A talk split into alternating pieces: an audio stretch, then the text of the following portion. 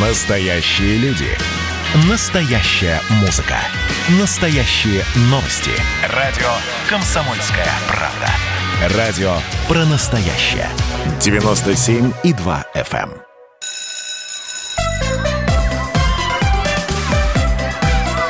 Родительский вопрос. На радио «Комсомольская правда».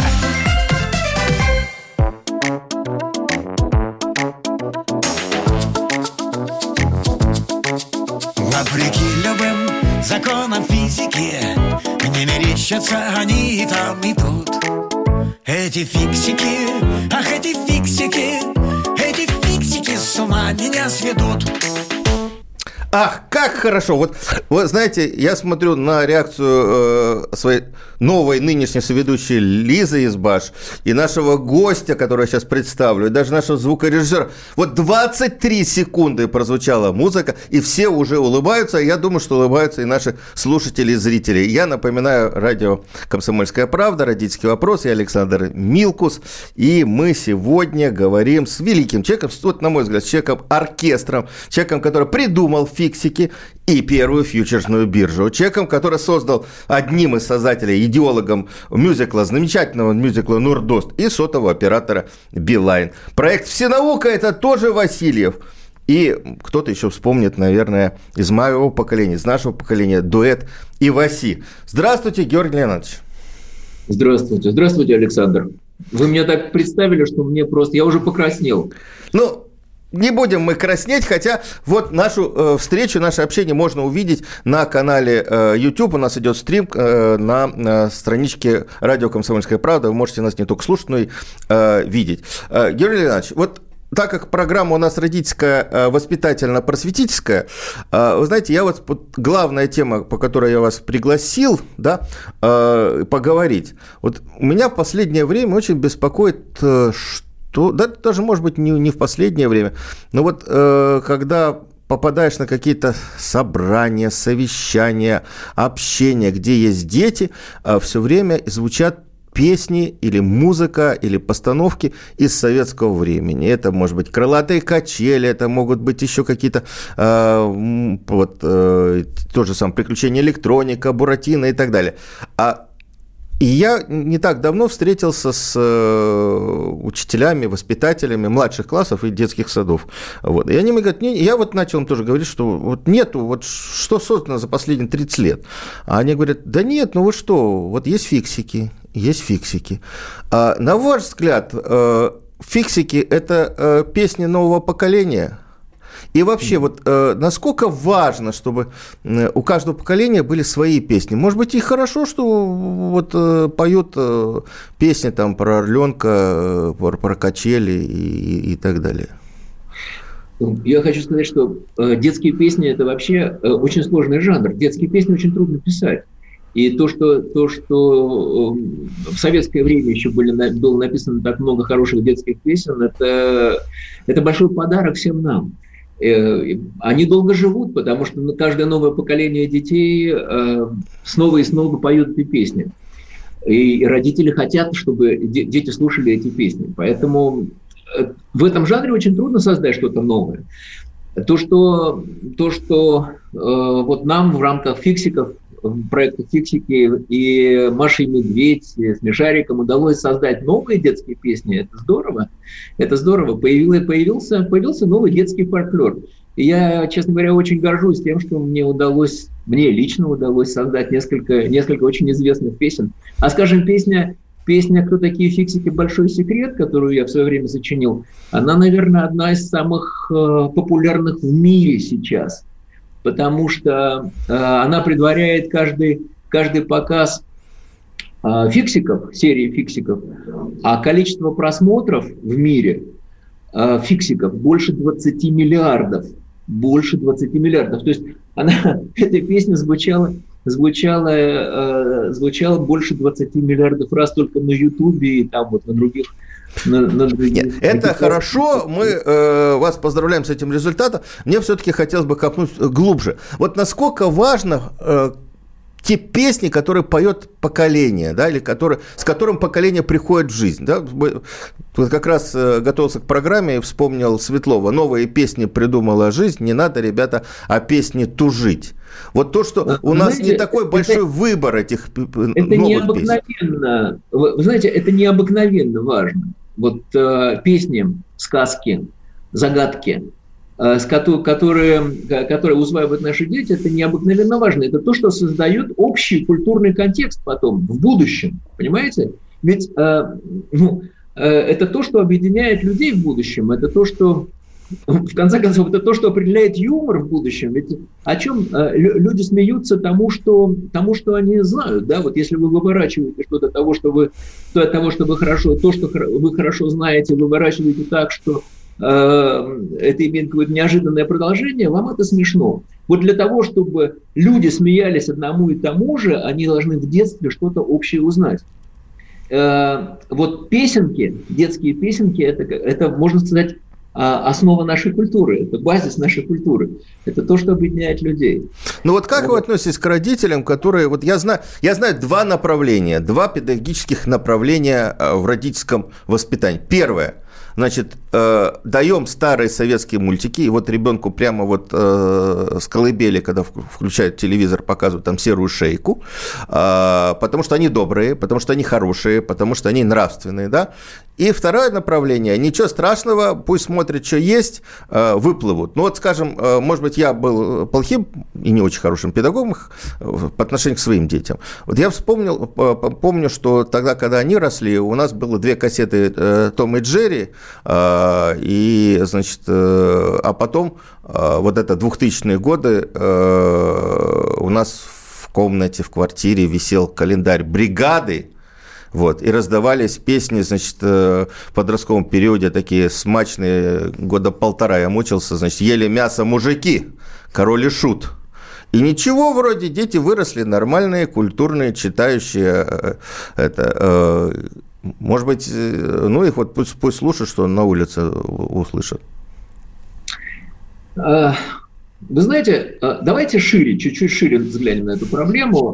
Вы же начали говорить о фиксиках, не, не, только, не только о песенках, да? Да. Потому что э, фиксипелки, так называемые, да, это только часть этого бренда, это, этого проекта фиксики. На самом деле фиксики это огромный, это огромный мир, то есть это, вообще это не просто сериал, это, это целая, целая мифология, которая создавалась для того, чтобы, которая создавалась для того, чтобы ну, погрузить ребенка, погрузить ребенка в целом, в книжки, и в, и в песенки, и в, и в мультики, для того, чтобы он ощутил, что вот эти вот маленькие герои, они повсюду.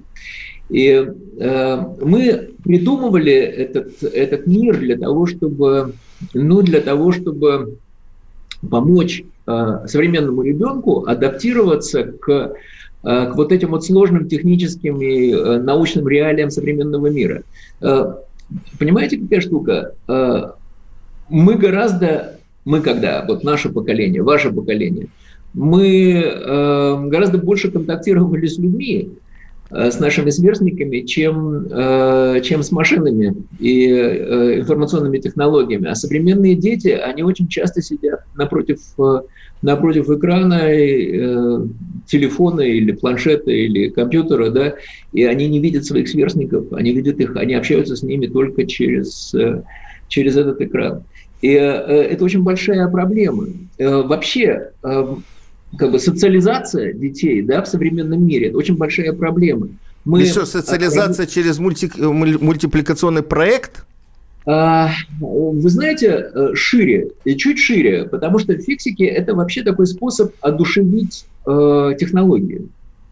Ведь одушевить технологии. Э, Фиксики – это как бы души приборов, души, души машин, души механизмов.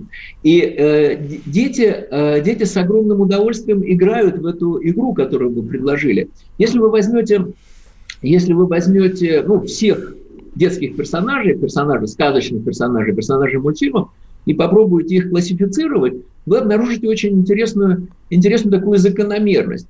Вот, скажем, э, если вы спросите, где живет Микки Маус у ребенка, он скажет, ну, где? сказки в мультфильмы. Спросите, где живет Маша и Медведь? Ну, в сказочном лесу. Где живет там, я не знаю, не, неважно кто, Том и Джерри. Ну, где-то там в сказке, да. А, и если вы спросите у ребенка, где живет Дед Мороз, и вообще живет ли он, да, то очень многие дети в возрасте, скажем, до 5 до 6 лет, а то и до 7, скажут, что Дед Мороз на самом деле живет где-то на севере, что он есть. И очень многие дети, точно так же, как в Деда Морозы, очень многие дети э, верят в фиксиков. И даже если они не верят в фиксиков, да, они, они играют в то, что они верят. Так же, как многие дети играют в то, что они верят в Деда Мороза, потому что они ждут от Деда Мороза подарков. Вот фиксики – это такой уникальный персонаж, который, перс, такие уникальные персонажи, в которых дети реально верят или играют в то, что они верят. Э, нам и в чем удалось... разница? Вот, ну, э, в чем разница фиксиков и Том и Джерри? Фиксики, допустим, ну, дети верят, что они живут в радиоприемнике, а Том и Джерри – это такой персонаж. Ну, да, это, это некая абстракция, да. Да, Том и Джерри – это некая абстракция, а фиксики, а фиксики – это часть нашей реальности. Вот такая странная, такая странная вещь. Э, мы вернемся буквально через э, минуту в нашу студию и поговорим дальше о том, что что несут э, нынешние мультфильмы и песни э, нашим ребятам? Родительский вопрос. На радио «Комсомольская правда». Настоящие люди. Настоящая музыка. Настоящие новости. Радио «Комсомольская правда». Радио про настоящее.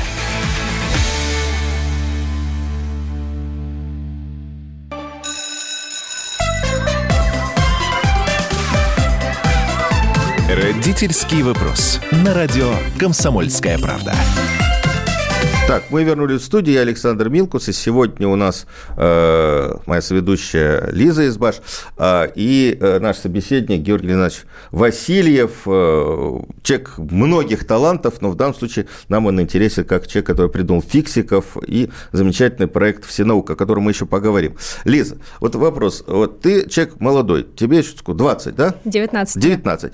А на каких песнях ты воспитывалась? Вот что ты слушал в детстве? Что тебе давали слушать? Какие фильмы? Вот ну, я помню, я очень любила электроника, вот эти все песни про качели, прямо одна из любимых моих песен была в детстве. Вот от улыбки, про дружбу песни, в основном они были. А, вот, э, Юрий Иванович, вот смотрите, а фиксиков не слушала фиксиков, фиксики прошли мимо. Как вы считаете, вот э, смотрите, э, я с большим почтением и с глубоким уважением э, отношусь к тому, что делает Юлиана Слащева, возрождая Союз мультфильм, возрождая киностудию имени Горького, вот какой-то такой объем подросткового детского кино и мультипликации. Но вот как вам кажется, спустя там 30-40 лет войти в одну и ту же воду, вот мы сейчас снимаем продолжение, ну, погоди, сотая серия или там 38 восьмая какая-то, да, а, Трое из Простоквашино, очередной вариант. Я посмотрел сейчас на сайте Союз мультфильма а, очередной Чебурашка. Вот э, нужно ли реанимировать старых героев для нового поколения, которое, в общем-то, выросло уже в других условиях? Эм, я не могу сказать за Юлиану Слащеву. У меня тоже был такой выбор. Я когда э, пришел в анимацию, э, я подружился тогда с Александром Татарским, если вы помните. Был да, такой замечательный... пилот. Да, да, да, да. Основатель студии «Пилот» э, и, и изобретатель пластилиновой анимации – Помните, да, «Спокойной ночи, малыши», вот все это «Пластилиновая ворона». Вот этот, мы, мы с ним мечтали создать какие-то большие сериалы, большие фильмы, тогда большие полнометражные фильмы в жанре анимации. И, э, честно говоря, э, и тогда уже были такие идеи, а не взять ли Чебурашку или еще что-нибудь вроде этого, да. Но мы тогда э, решительно отказались от того, чтобы повторять что-то, то, что уже было в советское время, а, и решили изобрести что-то новое, типа фиксиков. Вот. Хорошо ли это использовать то, что уже было сделано раньше? Да, наверное, это просто такая тенденция. Сейчас Голливуд тоже переснимает очень многие фильмы, делает ремейки со старыми героями, со старыми сюжетами. Ну, почему нет? Если, если кому-то это интересно, пусть будет. Хотя я думаю, что, э, хотя я думаю, что лучше смотреть в будущее, лучше создавать что-то новое, чем повторять это уже хорошо забытое старое. Слушайте, а почему вот, вот второй раз не очень получается? Я э, как-то ездил на фестиваль детского кино, прекрасные детские фильмы были, подростковые, нам показывали, но они на экраны не выходили, телевизор их не показывал. Первом канале у нас совсем другие программы идут, да.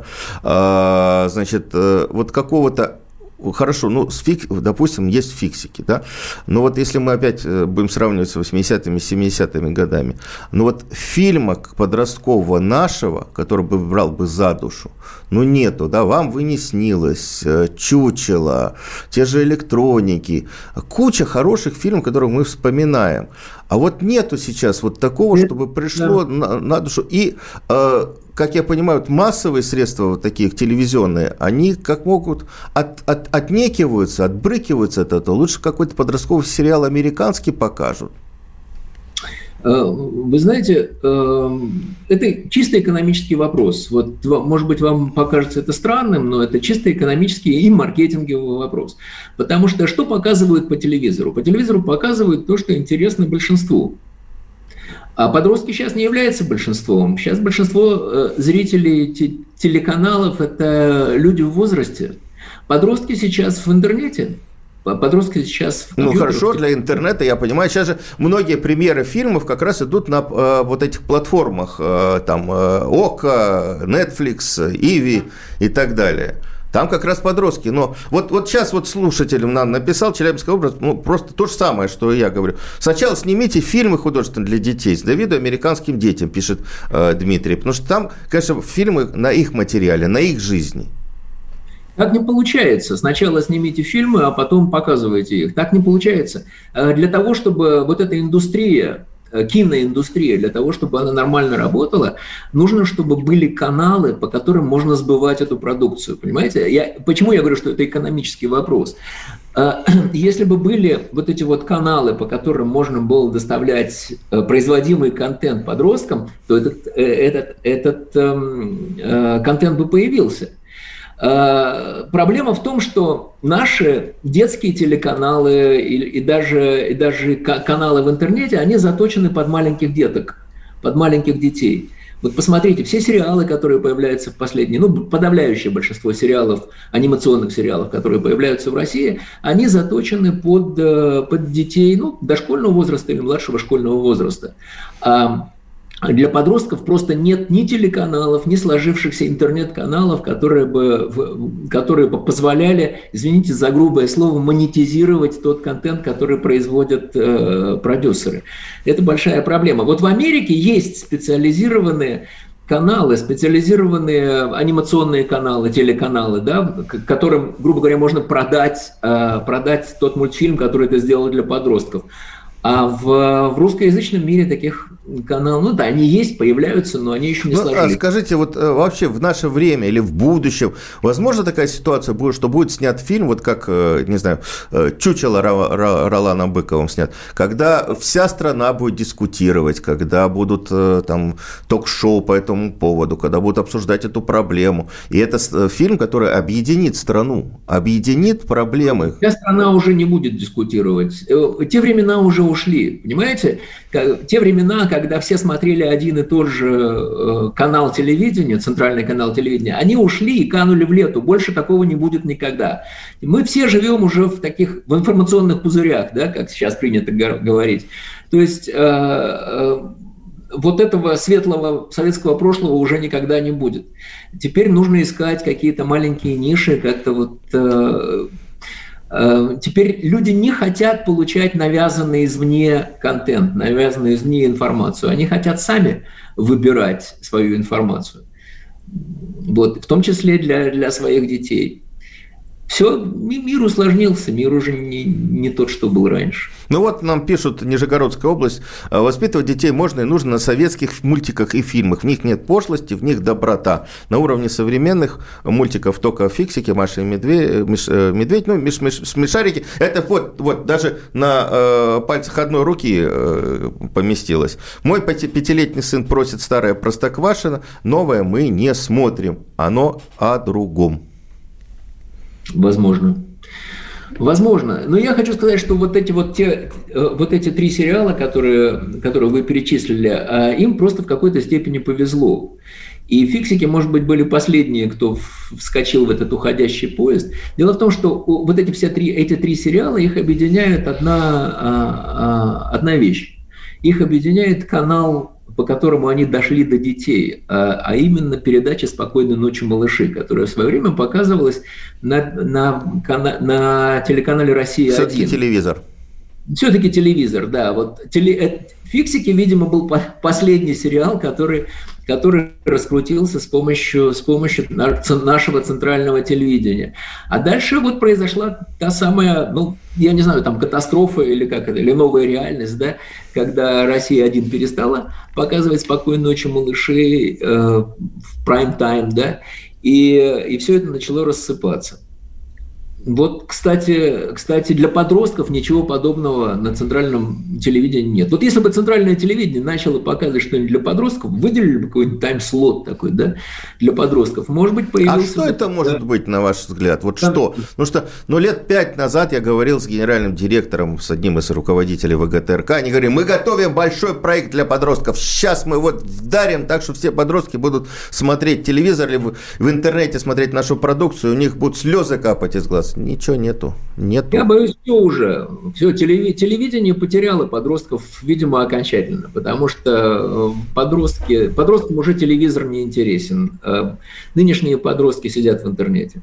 Это... Что там, э, вот что может там быть? Вот это точно, наверное, уже не художественные фильмы, да? Или э, мы все-таки сбили вкус подросткам вот этим вот э, большим количеством марвеловских фильмов или под Мар... то, что мы снимаем, который пытается под э, косить, я бы так сказал, под, Мар... под Марвел, под вот этих вот э, странных героев. Э, вы не затронули наш. сейчас очень, очень важную, вы сейчас затронули очень важную проблему. Она, в общем-то, не сильно связана с кино вы знаете, э, э, просто изменилась культура потребления информации. И сейчас э, очень многие подростки сидят в ТикТоке или там в ВКонтакте и ну, в других соцсетях, в Инстаграме, и это совершенно другая культура потребления информации. Люди листают, листают, листают, через несколько секунд они уже забывают о том, что они о том, что они э, до сих пор, вот там 10 секунд назад, что они, что они читали или смотрели,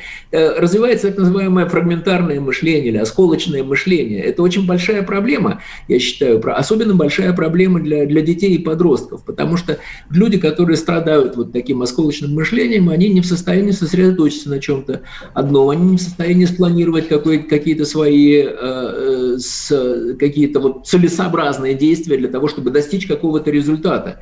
А, и это большая, очень большая проблема. А что делать? Извините, людей, у нас, вот, да, у нас э, вот буквально три минуты перерыв на новости. Я напоминаю, у нас э, Георгий Васильев, в студии Александр Милкус и Елизавета Избаш. Переключай, не переключайся, 4 минуты новости. Родительский вопрос.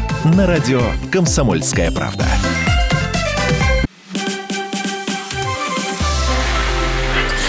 Было начало. Это действительно история, которая будоражит. Так вся страна обалдела. И Россия родина слонов, она от океана до океана, да, и мы, мы всегда правы, мы никогда не сдаемся. И самое главное, что же будет дальше? Комсомольская правда. Это радио.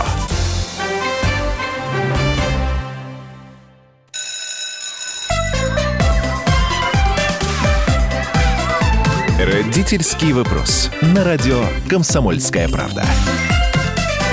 Да, у нас снова родительский вопрос. Я Александр Милкус, Елизавета Избаш и Георгий Леонардович Васильев, наш э, сегодняшний гость. Э, слушайте, Георгий Леонардович, давайте уйдем немножко в другую сферу, ну, хотя все, все равно про жизнь и про образование. Вот каким образом вот вы успели сделать столько проектов, с которых хватило бы и, наверное, хватит на, на несколько жизней? Это и фьючерсная биржа, и Билайн, и какая-то административная реформа в Москве, и Нордост, и фиксики, и вся наука, и, и ВАСИ, и так далее. Вот скажите нам, что дало вот, э, вот такой толчок? Это собственное какое-то внутреннее неспокойство, родители, это учеба в МГУ.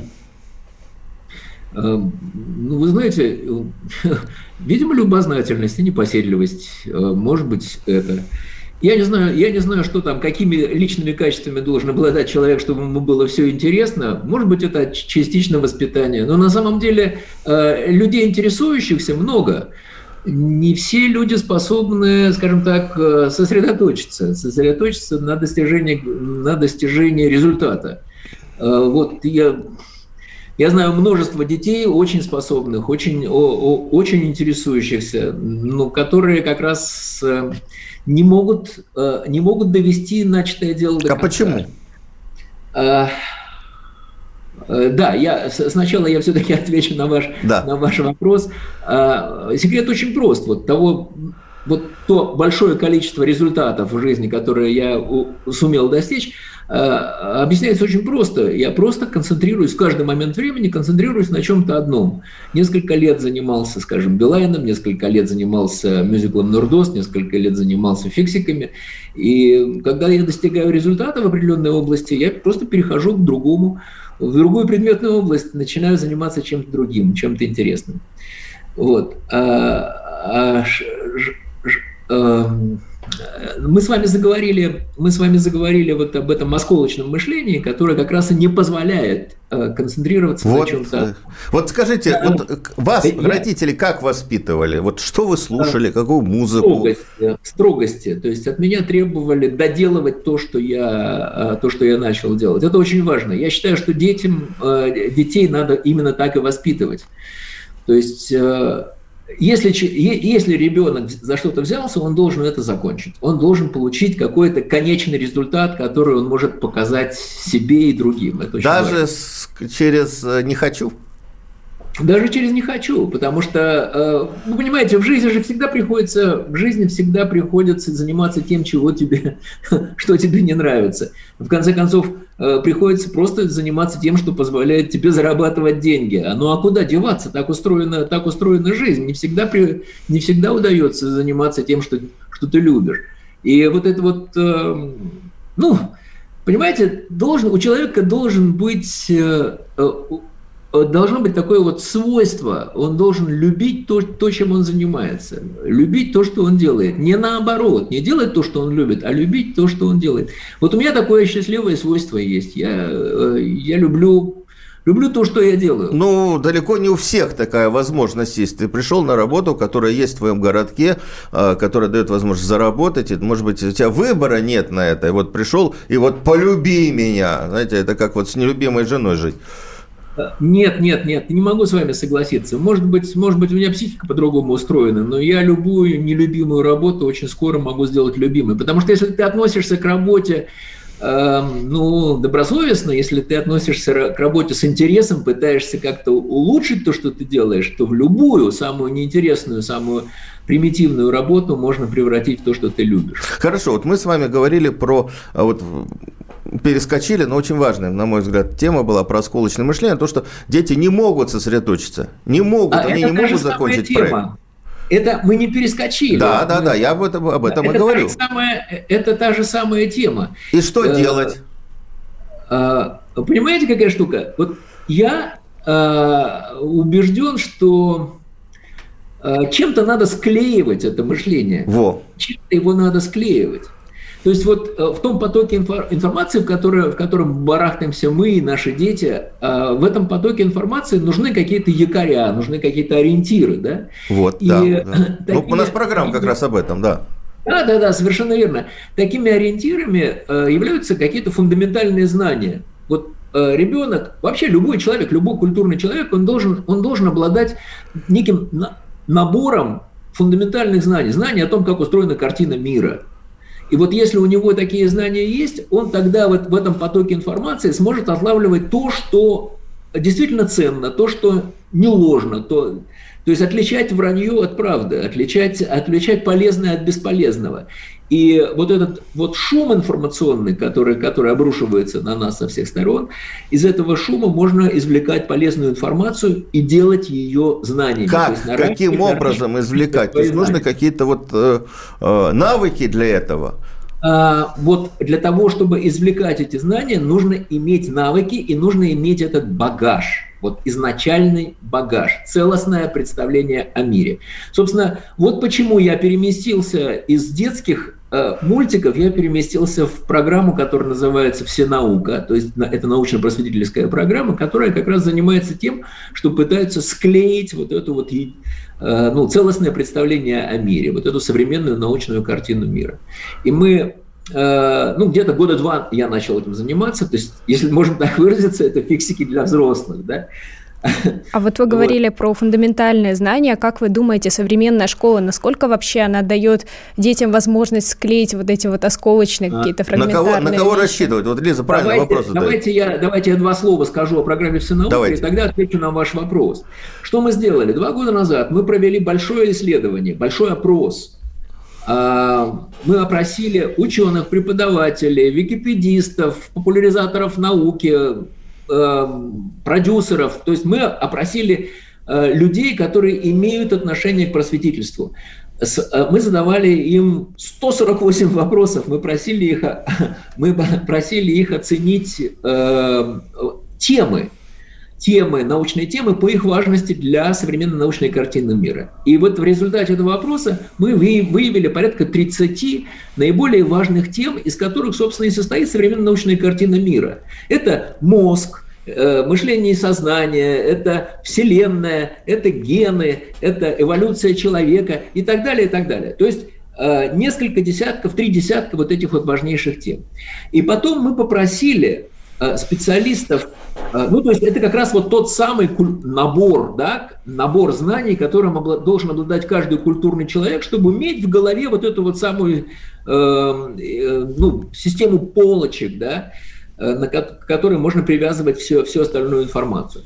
Так вот, э, теперь, Елизавета, отвечаю на ваш вопрос. Э, вы спросили, а как это соотносится с современной системой образования. Да вот, к сожалению, очень плохо соотносится. Обнаружилось, что э, вот эти вот 30 тем, да, а мы попросили э, двух замечательных педагогов, специалистов в области образования, э, Леонида Илюшина и Анастасию Азбель, мы попросили их проанализировать, как вот эти вот наши 30 тем, как они соотносятся с, э, с тем, что преподается в школах. Оказалось, что школьные программы отражают эти темы процентов на 25. Процентов на 25, представляете, да? То есть получается, что э, то, что преподается в наших школах, оно, конечно, безусловно полезно, но современную научную картину мира отражает очень плохо. А если говорить про вузы, я знаю, что вы преподавали в МГУ, насколько, например, ваша программа соответствовала тому, что Чего, да, и что делать родителям, что делать детям, которые да. хотят сформировать вот, вот, вот эту вот картину? Да-да-да, послушайте, послушайте, в вузах проблема только усугубляется. Потому что если школьникам еще преподают всего понемногу, то в вузах начинают преподавать то, что понадобится для будущей специальности. То есть специализация усугубляется. И из вузов уже выходят люди не с широким кругозором, не с университетским да, кругозором, как следовало бы ожидать, а из вузов выходят узкие специалисты. И это ужасно. Слушайте, это ну это тенденция последнего времени, ведь я много раз э, слышал и читал в последнее время предложение, что а зачем заканчивать ваши университеты, если нужно, можно получить те компетенции, ну, допустим, того же программиста на краткосрочных курсах за полгода и выйти на рынок труда и зарабатывать нормальные деньги, столько, сколько выпускник классического университета и не получит. Вот Совершенно как верно. здесь быть? Э, совершенно верно. Для того, чтобы быть узким специалистом, зарабатывать деньги, э, достаточно иметь, достаточно иметь специальное образование. Университетское образование, может быть, и не нужно.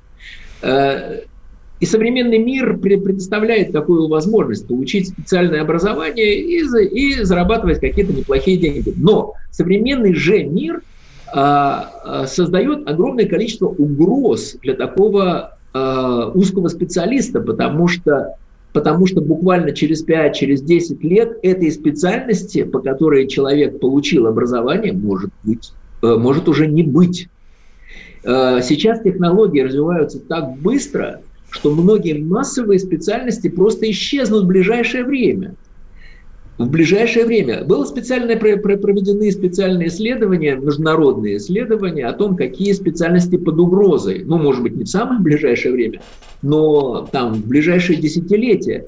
И э, Поверьте, это очень впечатляющий список. Это, это, Георгий Ильич, у нас опять перерыв буквально на минуту, и мы как раз поговорим о том, что будет с, с нами, с нашими э, детьми, и с новыми профессиями через минуту. Александр Милкус и Елизавета Избаш. Включаем. Родительский вопрос. На радио «Комсомольская правда». А вот о чем люди хотят поговорить, пусть они вам расскажут, о чем они хотят поговорить. Здравствуйте, товарищи! Страна слушает! Вот я смотрю на историю всегда в ретроспективе. Было, стало.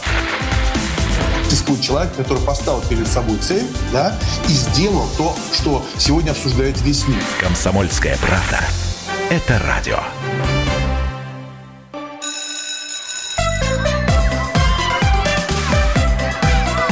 Родительский вопрос. На радио «Комсомольская правда». А, мы возвращаемся в студию. Я Александр Милкус, Елизавета Избаш и наш сегодняшний собеседник Георгий Васильев.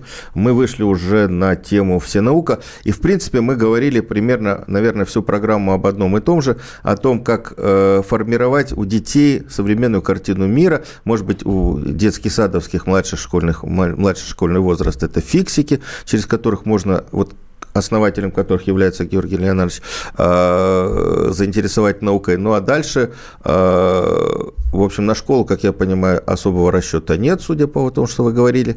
Э, и надо родителям постараться, а может быть и детям уже постараться вот самим формировать свою картину жизни, мировоззрения.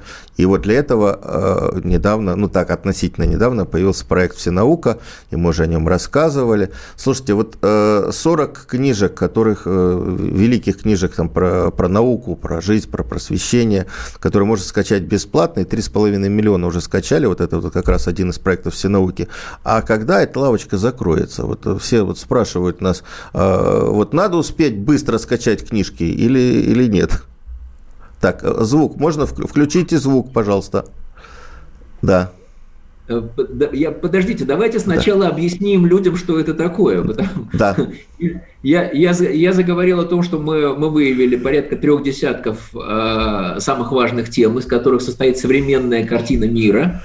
Вот. И дальше что мы сделали? Мы проанализировали всю научно-популярную литературу, которая была издана в России, ну и за рубежом, но на русском языке за последние, за, последние там, 20-30 лет. И вытащили наиболее интересные книги с помощью наших экспертов, с помощью экспертов всей науки. А, а потом а, мы проделали такую простую вещь. А, взяли вот а, там несколько десятков верхних, верхних книг по нашим рейтингам и попросили у издательств продать все науки права на электронную, электронное распространение этих книг, на распространение их в электронном виде. И некоторые издательства, и за, за что им огромное спасибо, пошли навстречу. Ну, например, Alpina Nonfiction, AST Nonfiction, Корпус, э, Миф, э, Питер. То есть, в общем-то, ведущие издательства научно-популярной литературы э, пошли на то, чтобы продать нам права на определенный период для того, чтобы вот, мы могли вот, вот про период, про период. Сейчас, сейчас, сейчас. Для того, чтобы мы могли раздавать эти книги бесплатно. И среди вот этих вот, э, среди вот этих вот лучших книг, которые нам удалось э, приобрести, да, э, эгоистичный ген Ричарда Докинса, теория всего Стивена Хокинга, эволюция человека Александра Маркова, и экономика всего Александра Аузана, ну, замечательные, замечательные книжки. Так вот, мы их на своем сайте «Всенаука» начали раздавать бесплатно. И спрос просто превзошел все, все прогнозы, все ожидания. За первый же месяц вот этой вот бесплатной раздачи мы раздали больше трех миллионов книг. То есть у нас скачали больше трех миллионов экземпляров вот этих вот 40 40 э, книг. Это потрясающий совершенно э, э, результат, которого я тоже не ожидал. А теперь отвечу на ваш вопрос. А теперь отвечу на ваш вопрос, как долго это будет длиться. Мы... Дело вот в чем. Чтобы было понятно, у издательств тоже нет прав на всю жизнь. Ну, например, там, скажем, э, есть такой замечательный, замечательный японский, японского происхождения американский физик и популяризатор науки Митио Каку. Мы приобрели права на две его книги у э, Alpine Nonfiction. Но у Alpine Nonfiction права на распространение книг Митио Каку тоже не вечные. Да? Они заканчиваются там в 23 или в 24 году. Вот мы э, в среднем где-то там на 2-3 года эти права купили у всех издательств для того, чтобы, для того, чтобы в течение этого времени раздавать книги бесплатно. Но когда человек скачал эту книгу себе, он уже становится ее полноценным владельцем. После того, как закончатся наши права, после того, как закончится 2-3 года, человек уже будет владельцем этой книги, он ее может читать сам, может э, там передать своим детям, может дать ну, почитать ну, знакомым. Я понял. Друзьям. То есть вот э, срочно скачивать в течение э, марта-апреля нет. Ну, можно, можно срочно не скачивать. Но, но имеется в виду. Но в течение года, двух-трех желательно было бы эти книжки скачать. Понятно. Того, что, Спасибо того, большое, что... Георгий Иванович. Значит, это сайт «Все наука». Просто набирайте, и в любом поисковике вы выходите на, эту, э, на это замечательный сайт, портал а и так я, далее. А можно я, а можно да. я все-таки немножечко, если у нас есть чуть-чуть да. времени, я просто, э, я просто хочу закончить э, э, свою мысль, которую прервали перед перерывом. А, так вот, а, исчезнут очень многие профессии. А, сейчас самые массовые профессии, если вы знаете, это профессии водителей, охранников и продавцов в магазине. Так вот, эти профессии под большой угрозой, потому что происходит автоматизация в этих областях. Даже беспилотные автомобили уже появились, да? Более того, как показывают, как показывают исследования, зарубежные наши исследования, под угрозой такие массовые профессии, как юристы, бухгалтеры. Представьте себе, юристы, бухгалтеры, потому что система искусственного интеллекта в ближайшем будущем, да, э, врачи-терапевты, вот а, а, система искусственного интеллекта в ближайшем будущем создадут угрозу для вот этих вот массовых интеллектуальных профессий. Для того, чтобы э, дети, подростки, которые выйдут в жизнь там, в ближайшие, ближайшие годы да, и начнут искать себе работу, для того, чтобы они чувствовали себя уверенно, они должны получать комплексное образование. Они должны быть достаточно эрудированными, с подвижной психикой, которая позволяет им переключаться из, из одной области в другую, которая позволяет э, э, и с таким набором знаний, который позволит им в случае чего сменить профессию, сменить профессию, найти более новую профессию. Вот вы, вы заговорили, э, привели пример программиста, который вам сказал, что зачем мне университетское образование, я буду программистом. Да не будет он программистом всю жизнь, не будет, потому что жизнь длинная, а, а окружающая действительность меняется калейдоскопически. Не исключено, что через некоторое время уже и программистов будет перепроизводство, да, и программисту придется искать э, себе другую, получать другую профессию, искать себе новое место работы. Вот так. Э, только, только университетское комплексное образование, понимание о том, как устроен мир в целом, э, э, это какая-то страховка на всю жизнь, а больше никаких страховок у нового поколения нет. В общем, э, я хочу подытожить немножко нашу, нашу программу. Да? А, хорошо, когда есть профильные классы, и дети в, в последних классах значит, затачиваются на какую-то специальность. Ну вот, не знаю, я э, провожу собеседование, участвую в собеседованиях журналистов, которые поступают в высшую школу экономики. Вот очень страшная картина, на мой взгляд, просто отсутствие всего э, понимания э, экономики, культуры, э, географии, математики, всего, что за рамками тех предметов, которые нужны для поступления в университет. И это, конечно, вот, на мой взгляд, большая трагедия. Вот мы к родителям обращаемся, нас родительский вопрос. Обращайте внимание, ребята должны быть развиты. Не факт, что они, поступив на журфак, через там, 4 года не захотят поменять специальность и уйти куда-то куда-то в другую сферу, дайте им эту возможность. Александр Милкус, Елизавета Избаш и замечательный Георгий Леонидович Васильев. Э, наша программа «Родительский вопрос». Через неделю встретимся на этом же месте. Родительский вопрос. На радио «Комсомольская правда».